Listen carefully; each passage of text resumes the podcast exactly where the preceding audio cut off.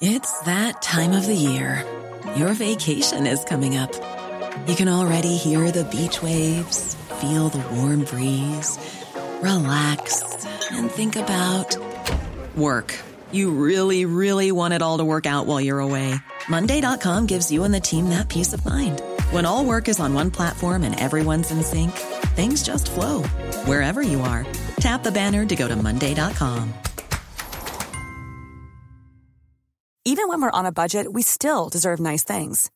Quince is a place to scoop up stunning high end goods for 50 to 80% less than similar brands. They have buttery soft cashmere sweaters starting at $50, luxurious Italian leather bags, and so much more. Plus, Quince only works with factories that use safe, ethical, and responsible manufacturing. Get the high-end goods you'll love without the high price tag with Quince. Go to quince.com/style for free shipping and 365-day returns. Bonjour, je suis Claudia Prolongeau. Cet été, l'équipe de Code Source vous propose une série de portraits de cinq grands bandits français. En Corse, à Lyon, en région parisienne, des récits de repentis, de braquage et d'évasion. Âge 48 ans, profession braqueur multirécidiviste, surnom le roi de l'évasion. C'est la première fois que je vois un personnage de ce type qui en fait va vivre euh, sa vie de bandit comme un scénario de film. Il est libre mais certainement très surveillé. Tony Muselin est sorti dimanche. C'était gangster, gangster, gangster. hein. Vous allez pas m'énerver. hein. Tu vois ce que je veux dire? On va tout faire péter.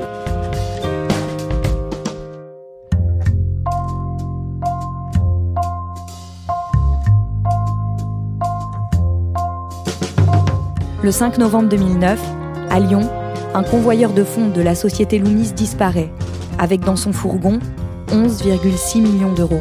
Tony Musulin se rend 11 jours plus tard, mais 2 millions et demi manquent au butin et ne seront jamais retrouvés. En juin dernier, il refait parler de lui. À Londres cette fois, il essaie de convertir 40 000 livres sterling dans un bureau de change. Au policier britannique qui l'interroge, il dit qu'il vient de vendre une Ferrari et il repart sans être inquiété. On vous raconte son histoire. Damien Delceni, vous avez suivi le procès de Tony Musulin. Est-ce que vous pouvez nous dire à quoi il ressemble? Tony Musulin, il a eu plusieurs euh, visages. Il a le visage qu'on a tous découvert euh, au moment du casse où il avait euh, peut-être un peu boulotte, les cheveux assez courts. Et quand on le découvre à l'audience la première fois, il a les cheveux qui ont beaucoup poussé. Il a de la barbe aussi. Il est assez costaud. Il a fait des arts martiaux, il a fait de la muscu, donc c'est quelqu'un qui a une corpulence assez forte. Et il a cette espèce de catogan avec la barbe qui lui donne un air un peu ombrageux, un peu broussailleux même, on pourrait dire. C'est quelqu'un d'assez imposant physiquement. C'est qui exactement Tony Musulin? Qu'est-ce qu'il fait dans la vie? Tony Musulin, c'est un, convoyeur de fonds. C'est quelqu'un qui, au niveau de son employeur, est plutôt perçu comme un employé euh, à problème, entre guillemets, c'est-à-dire que il aime pas trop l'autorité. Ses collègues, eux, décrivent quelqu'un d'assez neutre, d'assez effacé, euh, qui en général arrive avec un vélo le matin pour travailler, qui parle pas beaucoup et qui surtout euh, a gagné le surnom de la pince. C'est-à-dire qu'il a du mal même à, à mettre une pièce dans la machine à café pour, euh, pour offrir un café à un collègue. Donc il est décrit comme ça, comme un type un peu gris, un peu radin, euh, pas très loquace, et en tout cas qui a toujours euh, une difficulté avec sa hiérarchie. On le surnomme la pince, mais parallèlement, il roule en Ferrari, il passe certains week-ends à Monaco. Alors c'est le double visage de Tony Musulin, c'est-à-dire qu'il y a effectivement ce type un peu terne qui habite dans un petit appartement à Villeurbanne et puis qui effectivement le week-end prend le volant de sa Ferrari qu'il a acheté quand même 112 000 euros aux ce qui est quand même pas rien. Et puis bah il a l'habitude, enfin il aime bien, il descend pas tous les week-ends à Monaco, mais en tout cas il y va à l'occasion d'un événement très précis euh, dans la principauté qui est la semaine du yachting. Euh, il se met euh, place du casino dans un café, il dit bah je regarde les gens et puis voilà j'y vais avec ma Ferrari, puis je regarde les bateaux parce que j'aime bien ça. Mais on a donc tout de suite ce double visage, le type qui va en vélo à son boulot et qui paye pas un café et qui en même temps le week-end prend sa Ferrari pour descendre à Monaco. C'est assez surprenant. En mai 2009, il raconte qu'on lui a volé sa Ferrari. Alors en fait, début mai 2009, euh, Tony Musulin euh, quitte la France euh, au volant de sa Ferrari. Et il part quelques jours en direction de l'Italie et puis de la Serbie avec cette Ferrari. Au retour de ce voyage, en tout cas c'est ce qu'il déclare lui, il se fait attaquer sur la route juste après avoir repassé la frontière entre l'Italie et la France, en Savoie. Il dit qu'il est doublé par une autre voiture, qu'il l'arrête, des hommes cagoulés qui descendent, qui le menacent et qui lui prennent sa voiture. Tout de suite, les gendarmes comprennent pas très bien le scénario parce qu'en réalité, il a un téléphone portable qu'il garde sur lui, mais en fait, il n'appelle pas les gendarmes quand il se fait voler sa voiture. Il vient déclarer le vol quelques heures plus tard. Et les gendarmes sont assez étonnés du scénario parce qu'on a l'impression qu'effectivement, ce type qui est assez corpulent, je le disais, qui a fait des arts martiaux, etc., c'est pas du tout défendu. Il parle pas vraiment de menace avec une arme. Il dit qu'en gros, il a été menacé, un peu molesté et que les types sont partis avec sa Ferrari. Ça surprend un petit peu tout de suite les gendarmes. Et on sait comment il l'a acquise, cette euh, voiture à 112 000 euros? On sait qu'il l'a acquis au cours d'une vente aux enchères qui a lieu en, en, mai 2008. En revanche, sur la provenance exacte de l'argent, parce que c'est quand même une somme assez importante eu égard à ses revenus, lui a toujours prétendu qu'il avait fait beaucoup d'économies, bon, ce qui colle bien avec son image un peu de radin qu'il a, mais en tout cas, le fait est qu'il a payé ses 112 000 euros pour acheter cette voiture. C'est aussi à ce moment-là qu'il prépare le casque qui le rendra célèbre. Cinq mois plus tard, il passe à l'action. On est le 5 novembre 2009. On revient maintenant sur cet incroyable vol survenu lors d'un transport de fonds, un fourgon blindé contenant plus de 11 millions d'euros. Ce fourgon blindé a déjoué toutes les surveillances hier à Lyon. Son chauffeur est le principal suspect. Il est activement recherché. En fait, ça démarre comme une journée euh, parfaitement ordinaire pour, euh, pour lui et pour son équipe. Euh, il quitte les locaux de la Loomis, de la société donc de transport de fonds à Troyes. Il y a Tony Musulin qui est au volant et puis il a ses deux collègues qui sont dans le fourgon avec lui. Ils ont normalement une tournée qu'ils connaissent parce que ça fait même 5 ans qu'en fait Tony Musulin fait la même tournée.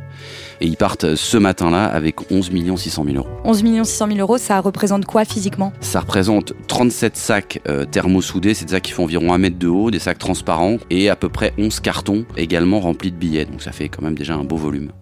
Ils partent avec ça, et après, qu'est-ce qui se passe? Alors en fait, ils quittent la Banque de France avec cette somme dans le fourgon. Il y a deux problèmes déjà qui se posent par rapport aux conditions de sécurité habituelles à ce moment-là. C'est que, en théorie, à la Loomis, on ne doit jamais transporter plus de 6 millions d'euros dans le même chargement. Ce jour-là, ils prennent tout d'un seul coup, ce qui déjà est une première entorse aux règles de sécurité et aux règles de fonctionnement. La deuxième entorse, c'est que quand on prend ces sacs de billets, ces cartons de billets à la Banque de France, on est censé ensuite, quand on est convoyeur, les ranger à l'intérieur du fourgon, c'est-à-dire qu'il y a des coffres, il y a plusieurs coffres, mini coffres forts, et on range les billets euh, séparément dans des coffres fort. Eux, ce matin-là, ils chargent tout en vrac à l'arrière du fourgon. Et quand on leur posera la question, ils diront bah ouais, mais on le fait très régulièrement parce que c'est beaucoup plus simple pour nous. On jette tout au fond, on ferme le fourgon, on roule et après on récupère ça de manière beaucoup plus simple. Ça nous évite des ouvertures et des fermetures de coffres. Quand Tony Musulin va prendre l'argent, ses collègues sont plus là. Alors en fait, après la Banque de France, ils ont une deuxième étape. Ils doivent aller encore prélever des fonds dans un centre dans Lyon. Et au moment où donc lui est au volant du fourgon, ses deux collègues partent récupérer d'autres fonds dans cette entreprise. Donc lui, il est seul. La manip, elle dure environ trois minutes. C'est très très court. Mais quand ses collègues ressortent sur le parking, il n'y a plus de fourgon. On est sorti de la Banque de France, on a fait un prestataire de service comme on faisait habituellement, et puis euh, on est rentré comme, euh, comme la consigne veut. Je suis sorti en premier, euh, mon messager a suivi, on est rentré, et trois minutes après, quand on a voulu, quand on avait fini notre prestation, le camion était plus dehors. Quoi. Et donc lui, il part avec ce fourgon-là, il en a loué un autre et il va transvaser euh, l'argent du fourgon de son entreprise au fourgon qu'il a loué. Alors en fait, Tony Musulin, il a tout préparé. Il fait quelque chose de finalement assez simple. C'est pour ça qu'on a toujours trouvé que le cas c'était fabuleux, c'est qu'il passe juste la première sur son fourgon, il appuie sur l'accélérateur et il s'en va. Il fait quelques centaines de mètres. Il va effectivement garer son fourgon à côté de sa fourgonnette qu'il avait louée et prépositionnée là. Et puis il transvase les fonds de manière évidemment très rapide. Il quitte les lieux avec sa fourgonnette et il laisse le fourgon porte ouverte, moteur tournant avec, euh, avec les clignotants. Et donc il part euh, cacher la fourgonnette dans un box souterrain. Mais il pose tout au fond, il met juste une bâche par-dessus et il quitte les lieux. Alors lui dit bah voilà j'avais faim, je me suis dit tiens je vais aller me prendre un sandwich dans un parc, me poser un petit peu. Et en fait quand il finit son sandwich et qu'il veut retourner dans le box, il dit bah voilà je me suis rendu compte qu'il y avait des flics partout, que le quartier était complètement bouclé et je me suis dit si je retourne à ce moment-là dans le box je vais me faire arrêter. La police, elle, elle a une version assez différente des faits. Malgré toutes ces explications, il y a un problème, c'est que dans le box, on ne va retrouver, entre guillemets, que 9 millions d'euros.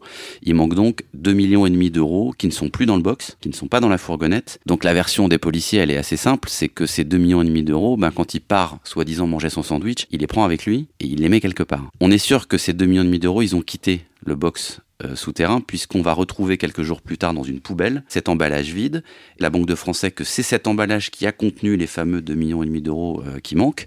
Et en plus de ça, il y a à l'intérieur de cet emballage, je dis bien à l'intérieur, les empreintes de Tony Musulin. Est-ce que les enquêteurs l'identifient immédiatement comme étant le voleur de ce fourgon? Très très vite, ils se rendent compte que ça ne peut être que lui parce qu'en réalité, il y a plusieurs règles de sécurité élémentaires qui n'ont pas été respectées. Il débranche le GPS du fourgon quand il commet son vol et il y a tout un tas de petits éléments qui leur font penser qu'il n'est pas complètement étranger à ce qui s'est passé, notamment quand ils vont euh, se rendre dans son domicile à Villeurbanne. En gros, ils se disent on rentre dans l'appartement de quelqu'un qui savait le matin en partant qu'il n'y repasserait pas l'après-midi ou le soir. Donc pour eux, ça accrédite la thèse qu'il est au moins complice à minima de ce qui s'est Est-ce qu'ils écartent tout de suite la possibilité qu'il ait d'autres complices?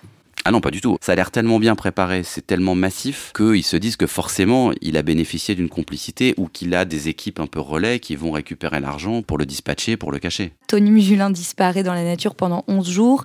Il revient finalement le 11e jour et là, il se rend à la police euh, de Monaco. La fin du hold-up du siècle. Tony Musulin, le convoyeur de fonds qui avait détourné plus de 11 millions d'euros, s'est finalement rendu aujourd'hui dans un commissariat de police de Monaco. L'homme paraissait très fatigué et dépassé par les événements.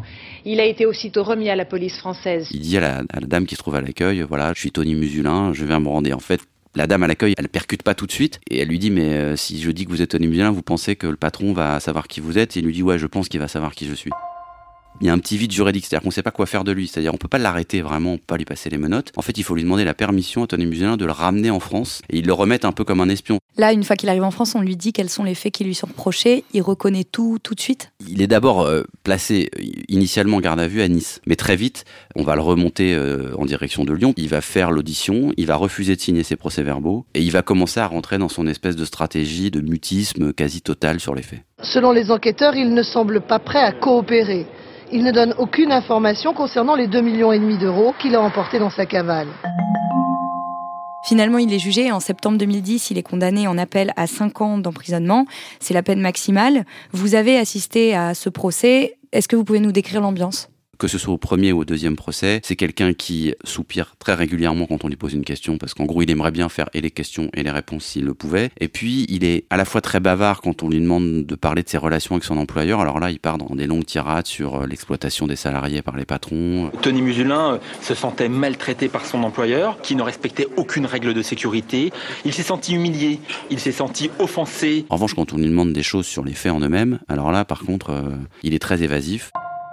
Ses avocats, ils disent en parlant de lui que c'est lui le boss, que c'est lui qui mène les entretiens, que c'est lui qui décide d'où va la conversation. C'est vrai ça? Alors, il ne répond pas quand il ne veut pas répondre. En revanche, c'est lui le boss. Il y a quand même en face euh, des éléments très factuels et très indiscutables. Donc, par moments, ça devient absurde sa défense. Ça doit être le boss. Au bout d'un moment, quand il répond un côté, il répond un côté. Mais c'est vrai qu'il a un côté. De toute façon, il veut que ce soit lui qui décide et puis il aime bien avoir raison aussi. Il trouve que la, sanction, elle est dure. Et du coup, à la barre, qu'est-ce qu'il dit de ses motivations? Il se met un peu dans les habits de quelqu'un qui a été euh, un peu traîné plus bactère par un employeur et qui un jour veut lui donner une bonne leçon en lui disant bah tiens, tu vois. Euh, voilà, tu m'as pas écouté, euh, tu m'as traîné dans la boue pendant des mois, ben moi, euh, voilà, je te mets dans la mouise en te piquant 11 millions et demi et en démontrant que ton entreprise est pas sécurisée et qu'on peut faire à peu près ce qu'on veut de manière très simple. Tony Musulin nie toujours avoir gardé les 2 millions et demi, mais il a une théorie qu'il expose pendant son procès. En fait, donc lui, son interprétation, c'est de dire, bah, les seuls qui sont rentrés dans le box après moi, c'est les policiers quand ils ont fait la découverte de ce box, qu'ils ont perquisitionné le box et qu'ils ont trouvé les sacs. S'il se trouve qu'à ce moment-là, le policier qui fait l'enquête à Lyon,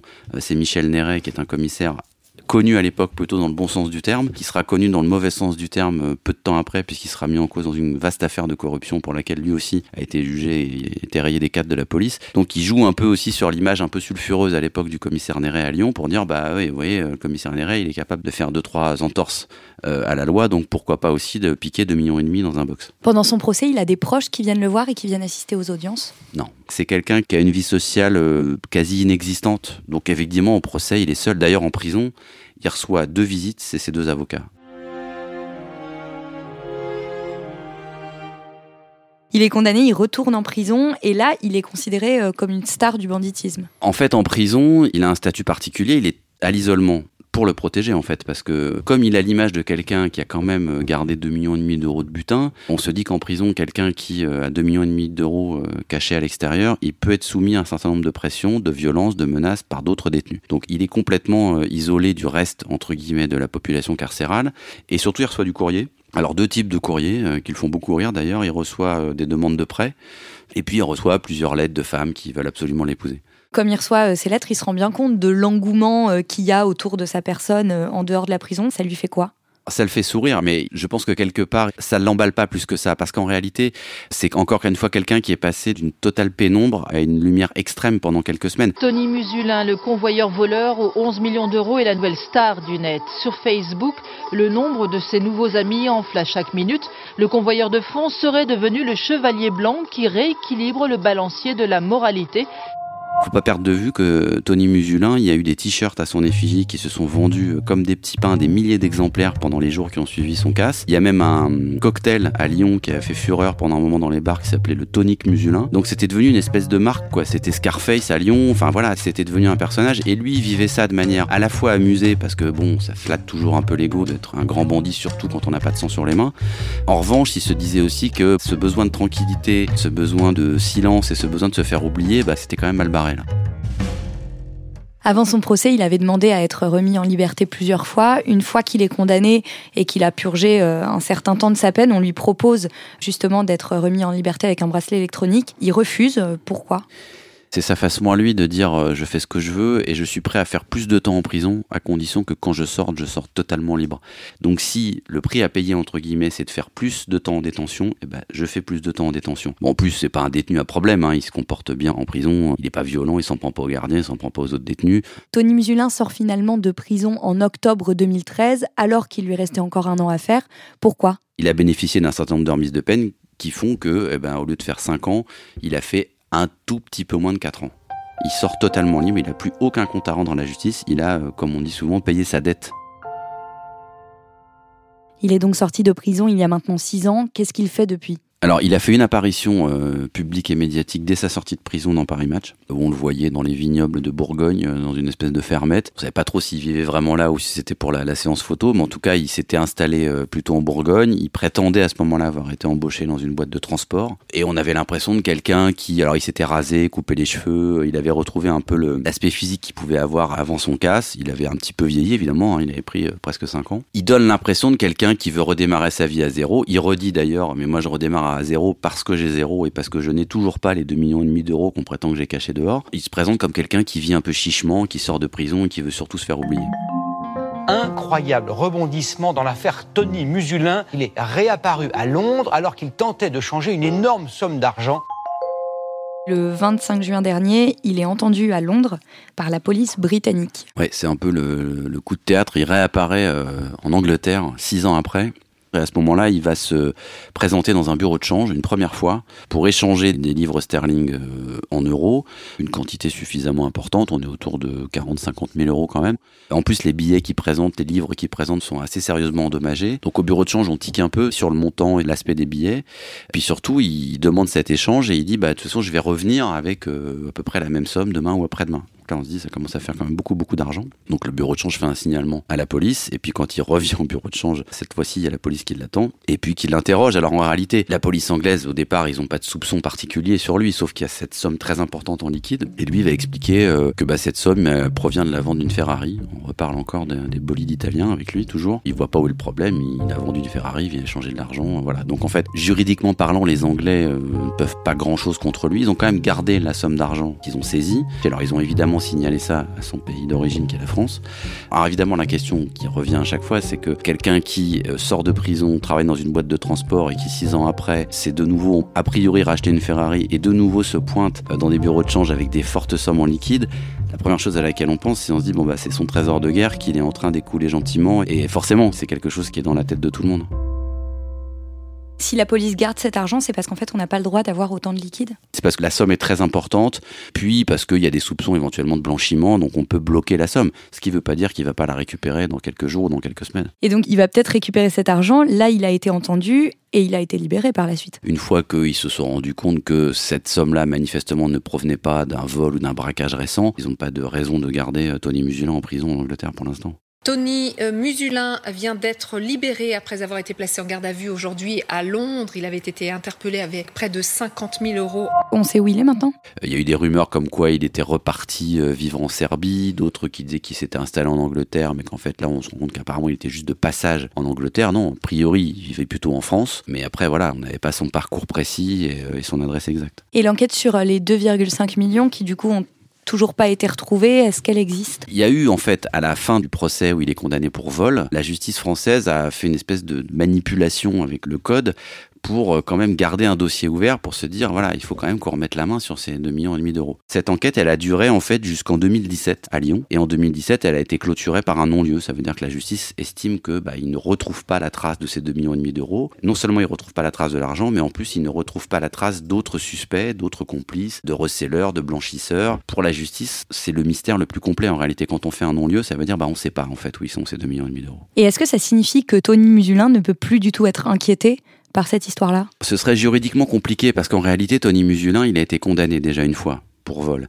Et juridiquement, c'est compliqué de recondamner une personne une deuxième fois pour les mêmes faits. Euh, en revanche, il pourrait l'être dans l'absolu pour du blanchiment. Par exemple, on se mettait à découvrir qu'il avait acheté des biens immobiliers ou etc. avec cet argent, on pourrait imaginer une procédure de blanchiment et de dire voilà, le fruit de votre vol, il est aujourd'hui euh, réinvesti dans des immeubles ou ailleurs ou dans une maison.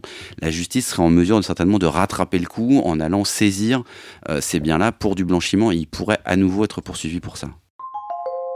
Là, surtout, ce qui doit certainement pas lui faire plaisir le connaissant, c'est que de nouveau, il y a eu un petit coup de projecteur sur lui, que non seulement il a réactivé quelque part euh, la police et la justice qui l'ont jamais complètement oublié, et puis c'est un coup de projecteur aussi vis-à-vis de personnes qu'il a peut-être pas envie de croiser, encore moins que des policiers, ça peut être des voyous, des gens mal intentionnés qui se disent, mais en fait, Musulin, il a toujours pas mal d'argent, donc il a toujours son magot, donc peut-être qu'il faut qu'on aille frapper à sa porte. Et là, les méthodes sont pas tout à fait les mêmes entre celles de la police et celles d'un milieu qui voudrait récupérer 2 millions et demi d'euros. Finalement, si tout s'est passé comme on le croit, et si Tony Musulin a réellement gardé ces 2 millions et demi d'euros, est-ce qu'il n'a pas réussi le coup du siècle? C'est difficile parce que il a quand même payé tout ça de presque 4 ans de prison. Après, est-ce qu'on peut considérer que 2 euh, millions et demi d'euros, 4 ans de prison, c'est une bonne balance et c'est un bon calcul?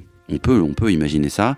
Au procès en appel, quand il a un tout petit peu fendu l'armure, qu'il a un petit peu pleuré, c'est parce qu'à un moment donné, il dit, euh, voilà, tout ça ne, ne valait pas ce qui m'arrive, quoi. C'est-à-dire qu'on avait l'impression que tout ce qui lui était quand même tombé dessus au cours de cette affaire-là était très lourd à gérer pour lui et que bon, ok, euh, on avait mis sa tête sur des t-shirts, qu'il avait été très célèbre et que peut-être il avait 2 millions d'euros cachés quelque part, mais que c'était cher payé par rapport à, tout ce qu'il a subi derrière. Merci à Damien Delceni.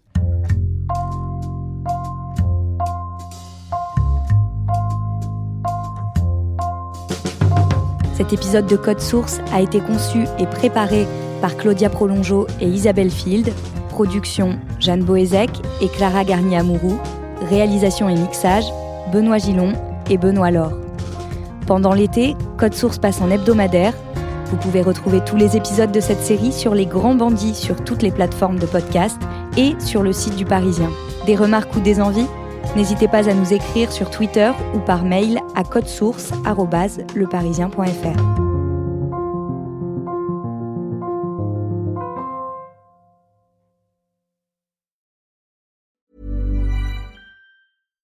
Here's a cool fact a crocodile can't stick out its tongue. Another cool fact you can get short term health insurance for a month or just under a year in some states. United Healthcare short term insurance plans are designed for people who are between jobs, coming off their parents' plan, or turning a side hustle into a full time gig. Underwritten by Golden Rule Insurance Company, they offer flexible, budget friendly coverage with access to a nationwide network of doctors and hospitals. Get more cool facts about United Healthcare short term plans at uh1.com. When you make decisions for your company, you look for the no brainers. And if you have a lot of mailing to do, stamps.com is the ultimate no brainer. It streamlines your processes to make your business more efficient, which makes you less busy. Mail checks, invoices, legal documents, and everything you need to keep your business running with stamps.com. Seamlessly connect with every major marketplace and shopping cart. Schedule package pickups and see your cheapest and fastest shipping options from different carriers with rates up to 89% off USPS and UPS rates. And with the stamps.com mobile app, you can take care of mailing and shipping wherever you are. Make the same no-brainer decision as over 1 million other businesses with stamps.com. Sign up with code program for a 4-week trial plus free postage and a free digital scale. No long-term commitments or contracts. That's stamps.com. Code program.